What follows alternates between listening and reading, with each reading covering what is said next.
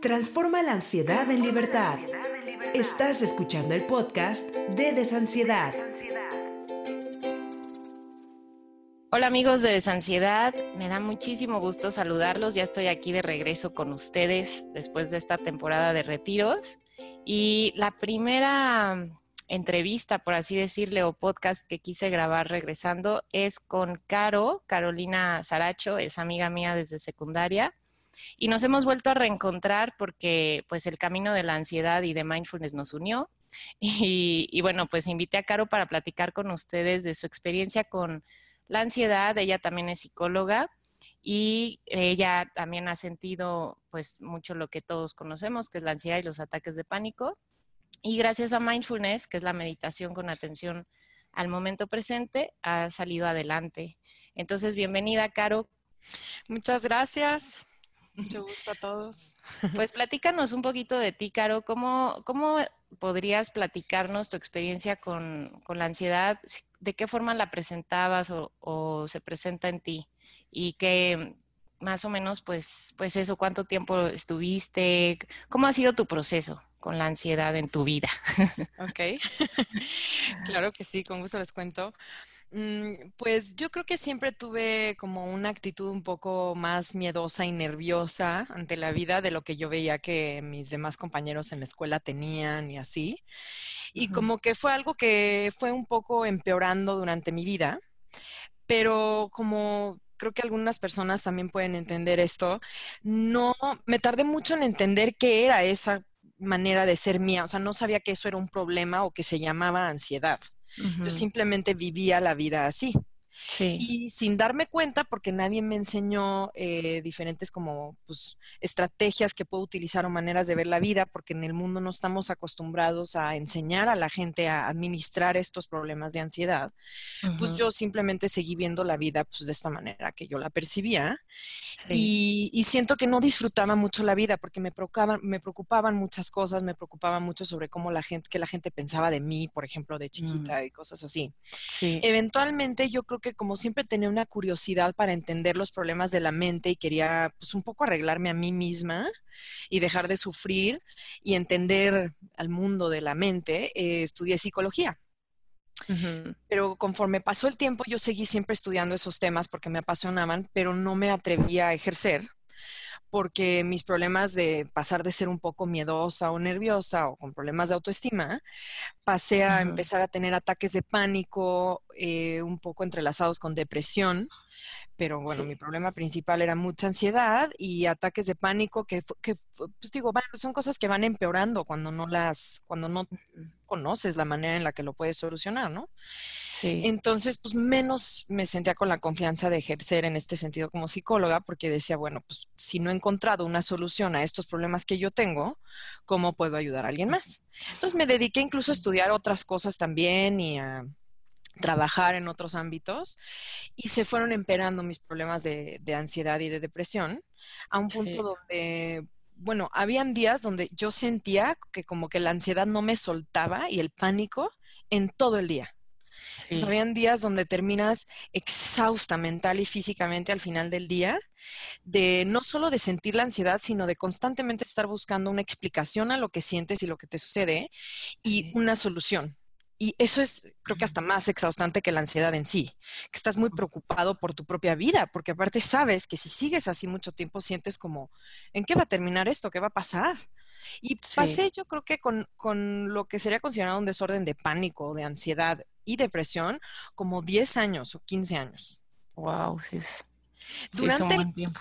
Sí, mucho tiempo. Y durante ese tiempo no sabía que lo que yo tenía era tal cual un desorden de pánico y habiendo estudiado, eh, este, estudiado psicología, o sea, hay muchas cosas que hasta que tú vives la experiencia no, no entiendes profundamente qué es. Sí, sí, sí. Entonces yo sentía que yo simplemente vivía la vida diferente, que yo veía la vida diferente que otras personas y que yo simplemente sufría. Sentía como yo no nací con las capacidades para disfrutar la gente como otras personas. Algo está mal dentro de mí. Empecé, obviamente busqué a psiquiatras, a psicoanalistas, psicoterapeutas, fui a muchas diferentes terapias también como como esotéricas o fuera del ámbito tradicional psicológico. Y cada una tenía sus aspectos que me ayudaban, pero yo no sentía que estaba saliendo adelante al 100%. Así que, diga, se me quitaban los ataques de pánico y volví a sentirme tranquila o feliz. No. Okay. Durante 10 o 15 años tomé pastillas mucho tiempo, tafil, antidepresivos en alguna época. Y como que, como que tenía esta sensación, y creo que lo comparten muchas personas que también tienen ansiedad, de que hay algo mal dentro de nosotros, que algo está enfermo, algo muy, muy mal, que no nos permite disfrutar la vida como a otras personas que sienten que sí, que sientes que sí disfrutan la vida con una gran facilidad, así lo sientes. Sí. Y más porque ya habías, como que mientras más pruebas y menos te funciona, más confirmas eso, ¿no? Dices, no, si ya estoy medicada, si ya probé hasta lo que hacían hace un millón de años y, este, ¿no? y no me funciona, pues más confirmo que no, sí, debe haber algo más peor conmigo, ¿no? Exacto, y aparte como que sentía que algo estaba muy mal, que era muy, o sea, me sentía siempre muy lejana a ser una persona con paz o con tranquilidad o volver a tener esta disfrute de la vida. Sentía que era algo como que estaba muy mal dentro de mí y que para arreglarlo iba a estar muy difícil y como tú dices, probaba terapias, no veía que yo mejoraba mucho y pierdes cada vez más la esperanza, entras más en el mismo pánico de sentir que vas a tener pánico durante tu vida. sí. Le tienes mucho pánico al pánico, o sea, te tienes miedo a ti mismo y qué va a pasar en el futuro. Te sientes tan mal en un momento dado, en cualquier ataque de pánico, pues solamente te sientes mal, que entonces ya tienes pánico de volver a sentirte así de mal. Es, Simplemente te atoras en eso, ¿no? Sí.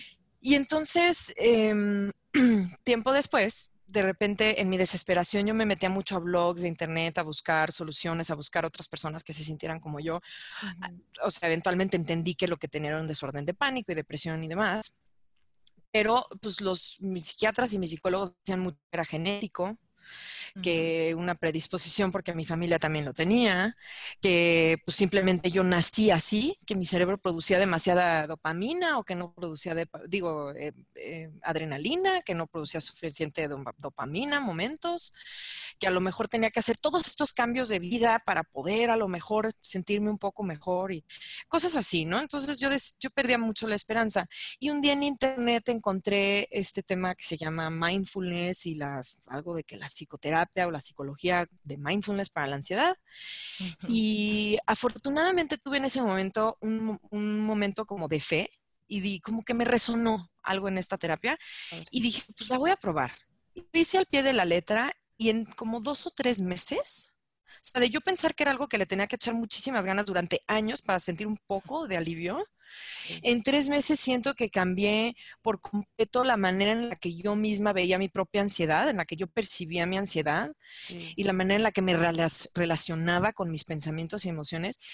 Lo cambié de una manera muy profunda que me di cuenta que incluso antes de tener estos problemas de ansiedad muy fuertes, no disfrutaba tanto la vida como la disfruto hoy.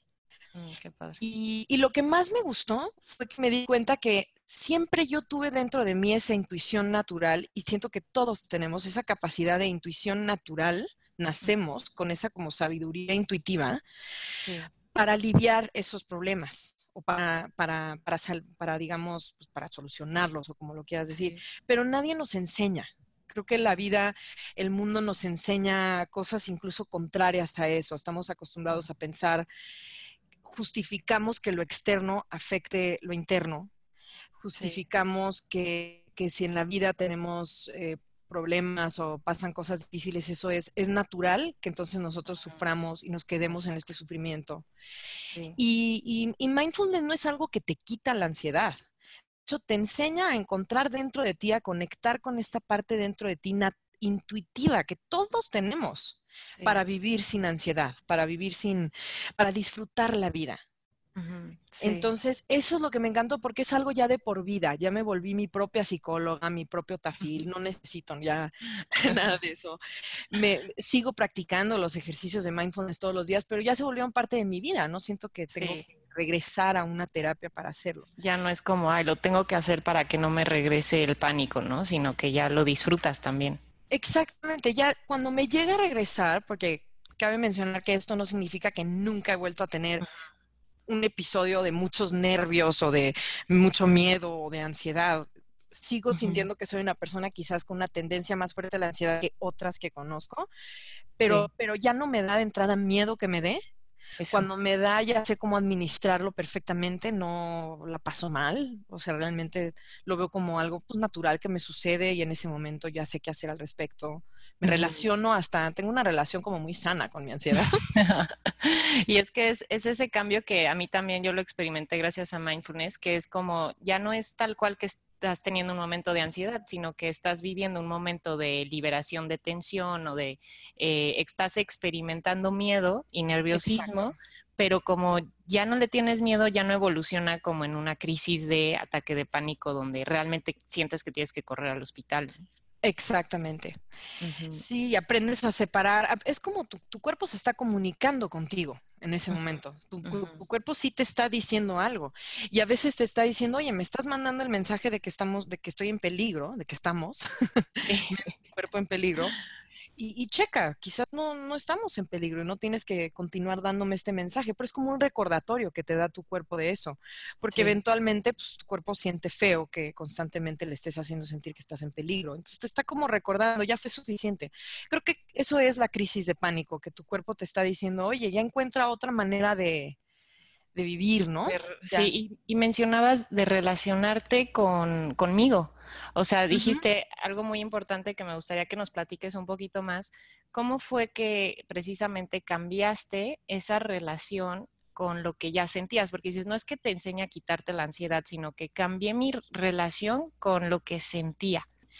Pues bueno, me di cuenta que la manera que estamos acostumbrados a, pensar es que, o a relacionarnos con nuestras emociones y pensamientos, es que no está bien sentirse mal. O sea, tu mm. cuerpo un poco, cuando tú sientes ansiedad, sientes como algo está mal y no debo de sentir esto y lo sientes que es tu enemigo. Yo pensaba que mi ansiedad era como si fuera una nube negra que me estaba atacando a mi bien, estaba atacando a mi bienestar o a mi capacidad de poder vivir bien. ¿No? Y hubo un cambio enorme donde entrada la ansiedad no es una cosa aparte, o sea, es simplemente una sensación que yo estoy sintiendo. No es una ansiedad, no es una nube negra que viene y me ataca. No es, un ente ahí, no tiene ¿no? como identidad. Exactamente. Es, es, es, una sensación que tú estás sintiendo en ese momento, es, es, viene de dentro de ti y nada que venga dentro de ti está mal. O sea, empecé a desarrollar una relación, digo, bonita con la, ansiedad, ya dejé de, de, de tratar de pelearla y sentir que era algo feo. Es como muy, es contraintuitivo un poco porque creo que nuestra intuición automática como seres humanos es que cuando sientes que algo está tentando contra tu felicidad o contra tu bienestar, pues lo quieres pelear y quieres que se vaya y quieres que cambie. Y muy contraintuitivamente yo aprendí que en realidad esto no es algo que debo de pelear. Justo al dejar de pelearlo, empezó a dejar de regresar, em, eh, o sea, era menos la duración de mi ansiedad en el momento, en el momento que yo la aceptaba como parte de mi naturaleza y la dejaba estar, me dejaba estar con esa ansiedad como, como, como volviendo la parte de mi naturaleza. Sí, sí, Entonces te das cuenta que no, no es que, no es que naciste mal y que tienes esta cosa mala y esta enfermedad, así como una bacteria, la ansiedad que nació dentro de ti te está atacando. Wow, sí. Es, parte de, tu naturaleza, de la naturaleza sabia y bella de la naturaleza que está dentro de ti, te está dando un mensaje que sí tienes que cambiar ciertos patrones en tu vida. justo el patrón que tienes que cambiar es tu relación con esta ansiedad. Entonces, digamos que la abracé. la empecé a abrazar y empecé a también a crear como un espacio entre lo que pensaba y sentía y mí misma y mi reacción y mi percepción a eso. Este como espacio de en el momento estar consciente y observar lo que mis pensamientos y mis emociones me decían, lo observaba como ya un poco más de lejos en vez de convertirme en esa ansiedad, lo observaba como un fenómeno que me estaba sucediendo. Sí. Entonces, todos esos pequeños cambios parecen muy pequeños en tu manera en la que percibes esas sensaciones, te empiezan a dar como un espacio para, para para tú tener más decisión de cómo qué haces con eso. Deja de tomar eso tanto control de ti. O sea, me di cuenta que no puedo controlar cuando de repente me puede venir la ansiedad, no puedo controlar lo que pienso, pero dejé de permitir que me controle a mí, porque lo percibía diferente. No lo percibía como el enemigo. Sí, y eso es lo ambiguo, ¿no? Que dices, o sea, dejé yo de quererlo controlar y de esa forma conseguí que me dejara de controlar a mí. O sea, es como súper, como dices, contraintuitivo, pero realmente cuando empiezas a soltar el control de lo que sientes y, y, dijiste también, me dejé de resistir, ¿no? Le permití estar Y justamente eso que nos daba miedo, ¿no? De antes de hacerlo, es como, es que si hago eso se va a apoderar de mí, va, ahora, ahora sí voy a perder el control, ¿no? Todo se va a descontrolar. Pero justamente cuando lo activas, te das cuenta que resulta que empiezas a controlar, soltando el control. Exactamente.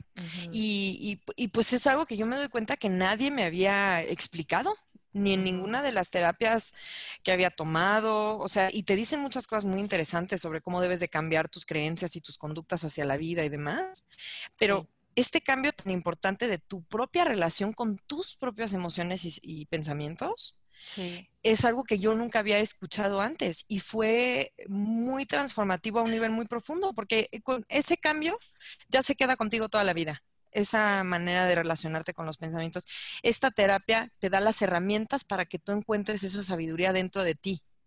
Sí, y que no estés dependiendo de algo externo, ¿no? O que me lo digan, que me digan qué hacer o qué es esa herramienta externa a mí. Es una, que es lo que yo les digo mucho, ¿no? Como una habilidad, o sea, desarrollaste una habilidad interior.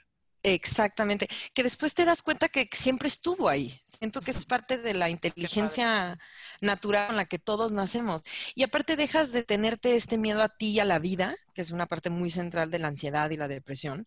Y al revés, empiezas como a abrazarte a ti mismo y a la vida, como porque de repente le ves este lado de una sabiduría natural y muy, muy amorosa en la vida. Y lo empiezas a ver como algo muy bonito.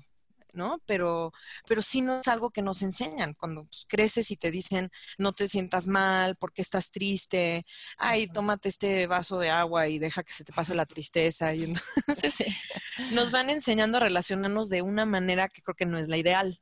Sí.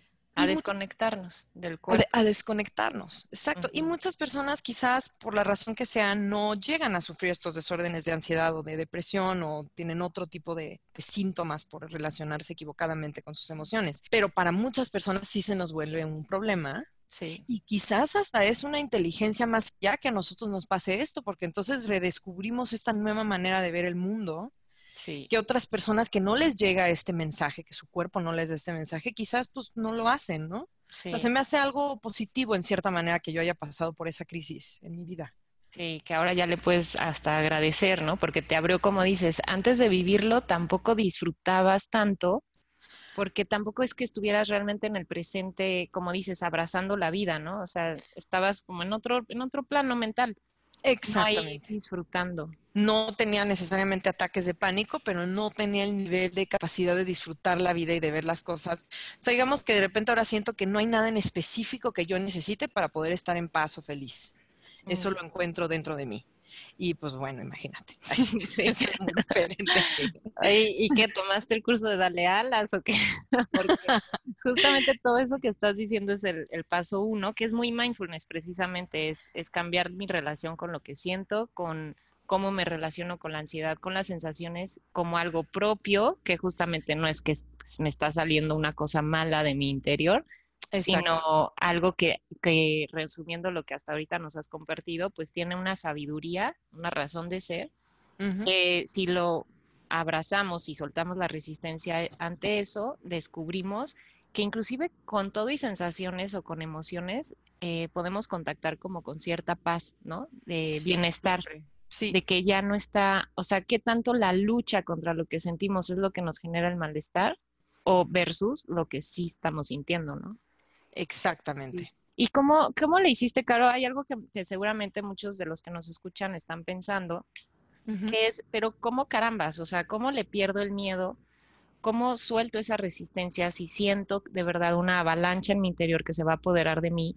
¿Cómo le hago para aceptar esto que también me ha fregado la vida? O sea, porque mucha gente también se enoja, ¿no? Como, ¿cómo me dices que haga las paces con esto que me ha hecho perder trabajo, que no me deja salir, que no tengo pareja por esto, etcétera, etcétera, ¿no? Eh, ¿qué, tuvo que pasar en ti para, para permitir ese proceso? creo que en, el momento donde yo descubrí mindfulness y empecé a probar esta terapia, yo había llegado a un momento de desesperación muy fuerte por, por, probar otras terapias durante muchos años y ver que no había un resultado muy, muy grande. También pues empiezas a volverte dependiente de otras personas y otras personas pues te tienen que estar ayudando para sobrevivir en la vida y ya te estás hartando de estar así. O sea, yo llegué a ese punto de desesperación. Me resonó en esta terapia que yo escuché justamente el testimonio de otra persona en internet diciendo que a ellos les había funcionado y decidí una vez más tener fe. O sea, siento que lo más importante al final de todo sin importar por qué hayas pasado y cuánto tiempo y qué tanto te haya fregado la vida, como dices, es nunca perder fe y nunca perder esperanza. O sea, el problema es que como se siente tan feo este problema y sientes que estás como, que tienes un error dentro de ti en tu manera en la que se construyó tu mente que no te permite disfrutar la vida, pues sientes que va a ser muy difícil solucionarlo. Entonces pierdes fe y dices, no, ya no quiero ni probar una nueva terapia, no me va a funcionar, otra vez voy a terminar donde estoy. Y yo de alguna manera me salió esta fe en esta terapia, la decidí probar al pie de la letra y como sentía que a mí me iba funcionando desde el primer día, yo creo que la probé, pues entonces decía, lo voy a seguir haciendo y lo voy a seguir haciendo. Y efectivamente es esta parte contraintuitiva la que haría pensar ahorita a los que nos escuchan, pues cómo voy a abrazar y cómo voy a aceptar esto que me ha fregado tanto la vida. Y es que no significa que vas a abrazar el seguir, el continuar que, con esta cosa que te sigue fregando la vida. Estás haciendo algo para que esto ya te deje de fregar la vida. Esa es la realidad. O sea, todo es cambiar la percepción en cuanto a cómo estás viendo las cosas. Sí, porque puede parecer exacto, tengo que aceptar que así voy a vivir o que esto es parte de mí. No, más bien es que en este momento se está presentando así y animarnos a sentirlo, ¿no? Exacto, es animarnos em, como una frase que me gusta mucho que tú usas de Einstein de, bueno, si toda la vida hemos visto que algo no nos funciona, pues es una tontería continuar haciéndolo así esperando diferentes resultados. al final, pues tienes que probar diferentes soluciones y diferentes acercamientos a, una, a un problema que quieres solucionar. Entonces, esto a mí me resonó, como que me hizo sentido y siento que me hizo sentido y yo siento que a mucha gente le hace sentido porque digo, siento que hay una sabiduría natural con la que todos nacemos de, que, de, de, la, de la habilidad de hacer esto, solo te tienen que enseñar a reconectar con eso. Sí. Entonces, por eso me resonaba. Cuando de repente yo escuché esto de, no, tu ansiedad no es tu enemigo y te puedes acercar a él de otra manera y pensar de esto de una diferente manera, es un poco es tan intuitivo, así lo sentía. Las primeras veces que yo aplicaba la terapia de mindfulness mientras me daba un ataque de pánico, lo sentía como... no estoy haciendo nada. Sí, es que es, bueno, o sea, es que tú sientes que un león está corriendo hacia ti y te va a atacar. Estás en un zoológico y se abrieron las rejas y los leones van a venir a atacarte y la realidad es que estás sentado en un taxi, en la ciudad y no está pasando nada. Tú estás apanicado, estás a nada de gritar pero no gritas porque aparte te da vergüenza que la gente se dé cuenta de Pero yo lo veía parecido a como cuando me ha tocado aquí en la Ciudad de México vivir un temblor en algún piso muy alto. Cuando estás en un piso muy alto sabes que no hay mucho que puedas hacer. No tiene caso que bajes 17 pisos, ¿sabes? Wow.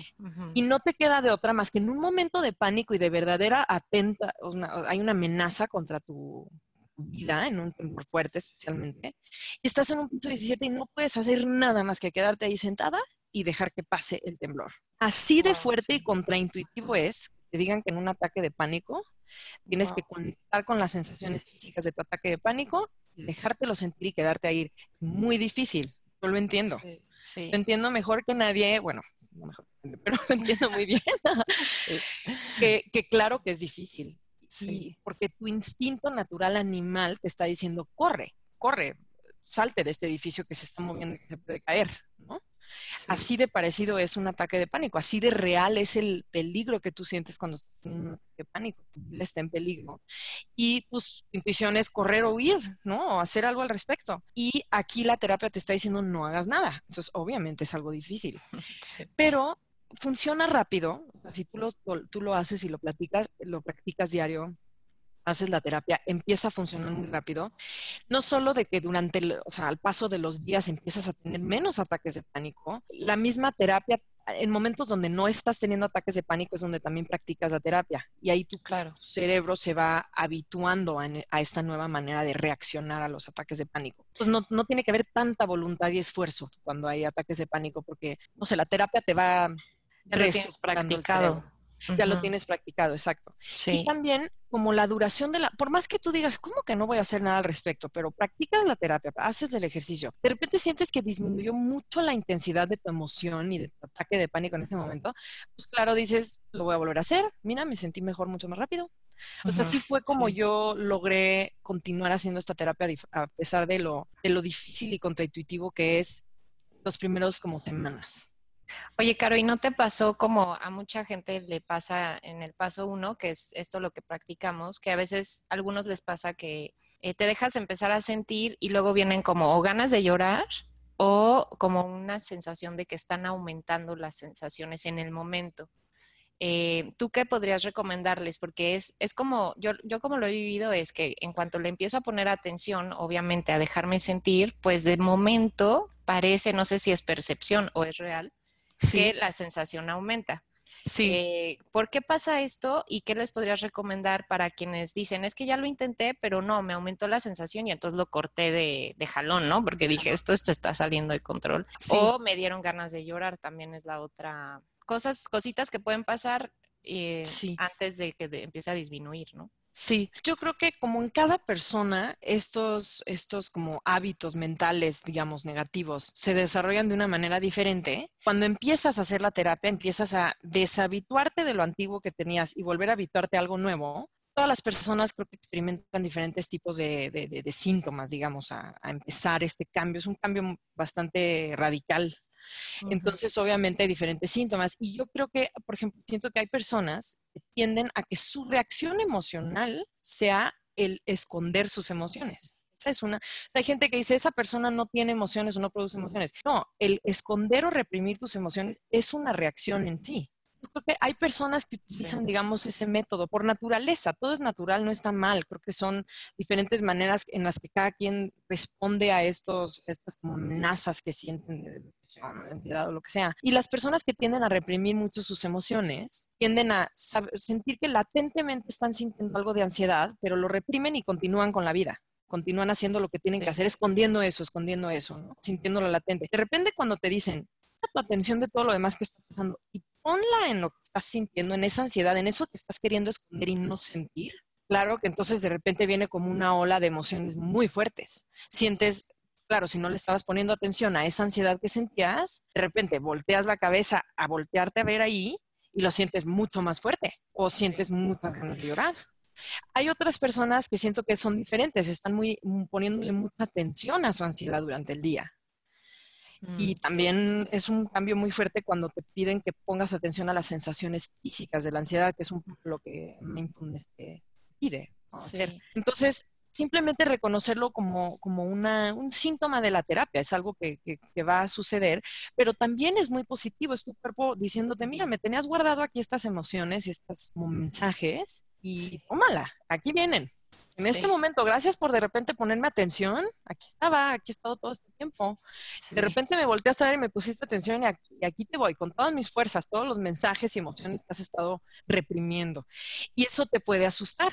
Justamente, pues es este instinto de sobrevivencia, te sientes en alerta, sientes una amenaza porque no nos gusta sentirnos mal siento muy feo, siento una ansiedad muy fuerte, siento una tristeza muy fuerte y muchas ganas de llorar. Cuando, cuando dejas, cuando le pierdes este miedo, cuando, cuando entiendes que es natural sentir esas cosas, es natural que de repente sienta más fuerte mi ansiedad al ponerle atención, pero incluso así la puedo aceptar, me puedo quedar con la sensación, no reacciono a ella. O sea, no reaccionar significa no hago algo para que cambie, para que se me quite, para que se vaya. No busco soluciones, no busco explicaciones simplemente me dejo quedar y sentir las sensaciones físicas, aunque bajen, suban, cambien, me causen llanto, lo que sea. Sí, padrísimo, Caro. Y, creo que, que, también sepamos que estamos hechos para poderlo sostener, porque mucho es como es que no, no, no voy a poder, ¿no? O no, no voy a ser capaz o me va a rebasar. Y es como, no, o sea, de sentir, sentir no es peligroso. ¿no? Eso es algo que también en mindfulness lo comparto mucho, como sentir no es peligroso. Nuestra interpretación a lo que sentimos nos hace sentir a veces que es peligroso, pero no lo es, ¿no? Exactamente. Creo que eso va a ser de mucho valor para, para todos, Caro. Y, y, mencionabas hace rato como los puntos de la terapia, o sea, dijiste uno de los puntos de la terapia con mindfulness. ¿Nos podrías hacer como un, un resumen de, de, los o mencionar los puntos más importantes que incluye una terapia con mindfulness? Sí, claro. Pues primero que nada es te, te enseña lo que es poder estar presente en el momento presente y lo que es desarrollar una capacidad que se le llama metacognición, que es tu capacidad de volverte un observador y pararte como detrás de ti mismo, en una cierta manera, y observar lo que está pasando en tu mente en ese momento, qué estás pensando, qué estás sintiendo, como si estuvieras detrás y dejas de identificarte con tus pensamientos, emociones, los ves como un fenómeno. Eso se me hace una parte eh, primordial de la terapia, que es como desidentificarte con tus pensamientos, emociones. Y ahí es la etapa donde le dejas de tener miedo. Lo que estabas explicando ahorita exactamente es que dejas de, de pensar que eso en realidad te puede lastimar das cuenta que solo la naturaleza del pensamiento, solo un pensamiento, solo una sensación, es solo una emoción. Eso en sí a mí no me va a atacar ni me va a hacer sentir nada. Ese es un, proceso que poco a poco solito dentro de ti, como al tener la experiencia de vivir estas estrategias y es mindfulness, te vas dando cuenta de esa diferente, percibir diferente tus pensamientos en sí, sea cual sea que sea el pensamiento. Te das cuenta que no tiene ningún valor en realidad, o sea, sí tiene un valor de que puede venir a darte mensajes en la vida y todo, pero no es algo que puede venir a atacarte y a lastimarte, nunca. Eso en sí no te pone en peligro. Entonces, esa se me hace una etapa principal. Eh, la otra es eh, por medio de la ciencia de la neuroplasticidad, al tú practicar todos los días mindfulness, aunque no lo hagas durante los ataques de pánico, o sea, sin importar lo que tú hagas durante el día, mientras tú practiques mindfulness todas las mañanas, cerebro va cambiando físicamente. La manera en la que tu cerebro se va formando y es la manera en la que tu cerebro va a funcionar durante el día y durante la vida. O sea, si tú decías, no, pues es que genéticamente mi cerebro se formó así y tengo una predisposición a tal. Mi cerebro es así, mi mente funciona así, a diferente de los demás. Con esta técnica hace que tu cerebro cambie. Eso físicamente tu cerebro va, cambiando. E, esa es otra. Sí. Y la capacidad de, de, poner atención al momento presente, eso vas aprendiendo que eso, sin importar la situación, casi siempre te va a dar placer y siempre te va a dar paz y tranquilidad, tener la capacidad de accesar el, momento presente. Todas estas se me hacen como las etapas iniciales muy importantes de esta terapia de psicoterapia basada en mindfulness. Y ya después, más, más allá, una vez que ya tienes esa parte vendida, de cambio hecho en tu cerebro, puedes empezar, te das cuenta que ahí hay una infinidad de posibilidades de lo que le puedes añadir tu propia tu terapia. Quiero volver una persona con más compasión, menos enojona o juzgona conmigo misma o con los demás. Eh, quiero tener la capacidad de cambiar hábitos de vida, de comer, de dormir, de hacer ejercicio, lo que sea. Siento que mucha gente, por ejemplo, los temas eh, de desórdenes mentales dicen, es que necesito hacer más ejercicio, es que necesito comer menos, es que tengo que tomar menos alcohol, tengo que dejar de pelearme con mi novio, o cosas así.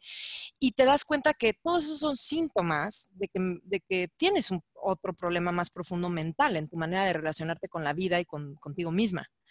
Primero yo creo que hay que cambiar eso y después ya lo demás se vuelve mucho más fácil de lograr porque tienes este espacio entre lo que sucede afuera y tu manera de percibirlo y de reaccionar a las cosas. Y ahí en ese pequeño espacio te das cuenta de lo que está sucediendo, tienes un momento donde tú puedes decidir cómo vas a percibir y reaccionar a la, situación y ahí le puedes meter el elemento que quieras. Ya se enseña en mindfulness, se puede enseñar a la parte de autocompasión o compasión hacia los demás, de la bondad, controlar temas de enojos, eh, bueno, bajarle a la prisa, ¿no? Bajarle a la prisa. Disfrutar más, saber descansar. Exacto. Quiero dejar de usar tanto mi celular y ponerle más atención a mis hijos o a lo que sea. Puedes, de repente te sientes que en realidad tú puedes lograrlo todo. Cuando antes la ansiedad es como, lo sientes como un reto enorme. Sí, y que ocupa toda tu realidad, ¿no? Exactamente. Y justo con, con, mindfulness es como, como que ya todas las áreas de tu vida, como dices, se van, como ya te haces presente, también, por ejemplo, ya no está como este miedo a, yo a veces conecto el miedo a morir o el miedo a no disfrutar la vida, pues que no estás presente en la vida, entonces ¿Sí? pues no la estás disfrutando, entonces te da miedo perder algo con lo que no has conectado, ¿no? Como, Exacto. O como muchas mamás que, ay, es que no quiero que mi hijo crezca, ¿no? Este, porque, o quiero que vuelva a ser bebé, Quizás es porque no estuviste tan presente en, esa etapa que te hizo conectar y sentir la satisfacción. Entonces, cuando estás en el presente, como tienes como estas dosis de, satisfacción al día, ¿no? Porque la mayoría del día es neutro, o sea, la mayoría del día tiene cosas agradables y, y, lo puedes tomar como sin esta reacción, aunque sea desagradable, tú lo al cambiar la reacción ya no te impacta tanto, ¿no? Entonces, cuando ya llega un problema o cuando ya llega un conflicto o algo, pues es más fácil enfrentarlo porque ya estás como con tu dosis de traigo cosas agradables en mi interior con las que conecté, ¿no? Entonces, creo que también es una herramienta de resiliencia, si le pudiéramos decir así, dando bases para cualquier cosa que se nos presente, vivirla como lo que es, que es en el momento presente, sin juzgarlo, observando mi cuerpo, sintiendo, sin adelantarme tanto o dándome cuenta que me adelanté y no juzgarme por eso, ¿no? También. Entonces, se presente lo que se presente. La base de mindfulness creo que, que sí cambia nuestra experiencia de cómo vivimos lo que está sucediendo dentro y fuera. Exactamente. Entonces, platícanos, Caro, ¿cómo, cómo tú eh, puedes apoyar a quienes nos escuchan? Em, ¿Cómo te gusta acompañarlos en este proceso? Pues primero que nada, eh, hacerles, o sea, mandarles el mensaje a los que nos están escuchando de que no importa que hayan sentido, creo que ya lo dije, pero lo repito, no importa qué les haya pasado, cómo hayan vivido su ansiedad, cuánto tiempo lleven teniéndola, las consecuencias en su vida que les ha traído la ansiedad, ustedes tienen dentro de ustedes la capacidad de volver a sentirse bien, de volver a sentir paz. Nadie no nace con esta capacidad, todos la tienen, nadie, nadie nació malo, nadie nació errado sin esta capacidad, nunca pierdan esta esperanza. Y bueno, yo al entender muy bien cómo funciona el desorden de ansiedad, cómo funciona el quitar el desorden de ansiedad con esta terapia, también, bueno, ya estudié obviamente cómo dar esta terapia, me especialicé en la psicoterapia basada en mindfulness, pues bueno, los puedo ayudar en todas las etapas, en la etapa, incluso hasta en la etapa, siento, pre decisión a tomar mindfulness en esta parte de no, no hay esperanza, todo lo que yo voy a hacer también va a fracasar, voy a seguir sintiendo igual, en esa etapa las puedo ayudar entiendo.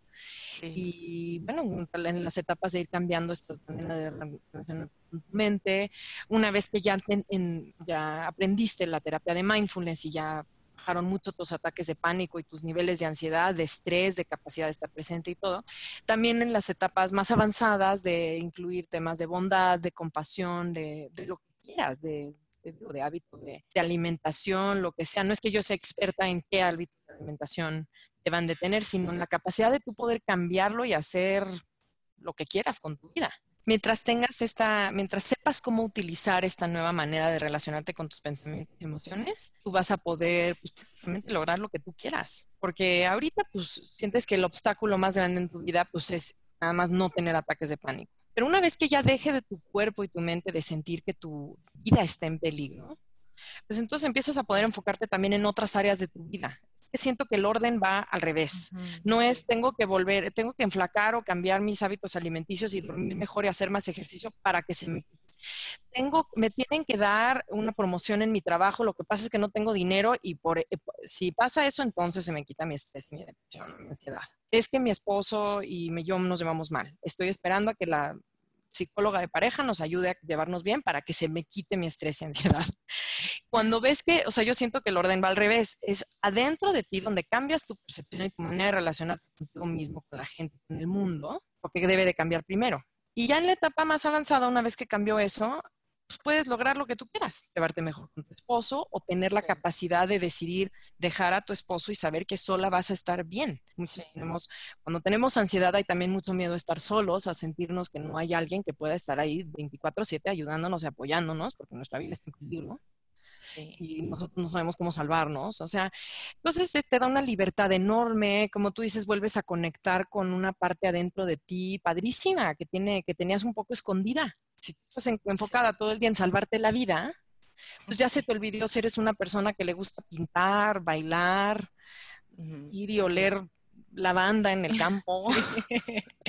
y correr por ahí. Exactamente. Entonces, en todas esas etapas creo que puedo ayudar a los Además lo, van a hacer este también con humor, porque déjenme digo que Caro es, muy chistosa, en el sentido de que cada vez que hablo contigo, Caro, me, me haces reír. Ah. Y, este, y eso es algo muy valioso, porque también el humor y, jugar, ¿no? También con estas cosas que a veces son tan pesadas, pues alivian mucho no hay que tomárnoslo tan en serio porque al final no es tan en serio en el sentido de que pues, en realidad la ansiedad y la depresión nunca te van a matar, nunca te van a atacar en realidad y nunca te va a pasar nada. Esa es la realidad de las cosas. pero lo sentimos como si sí fuera así. Sí. sí, espero hacerlos reír mucho también.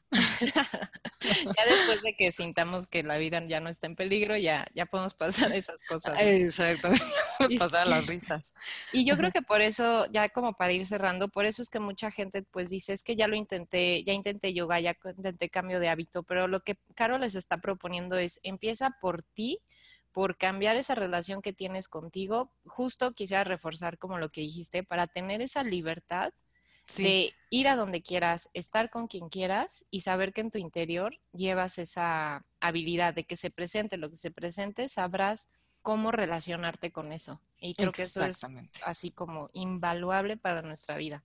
Entonces, pues te agradezco muchísimo, Caro. Caro va a estar eh, disponible en, horarios y en tiempos para ustedes para que les pueda apoyar en asesoría individual o terapia individual. Y yo espero también ya pronto irles organizando el taller de mindfulness con Caro.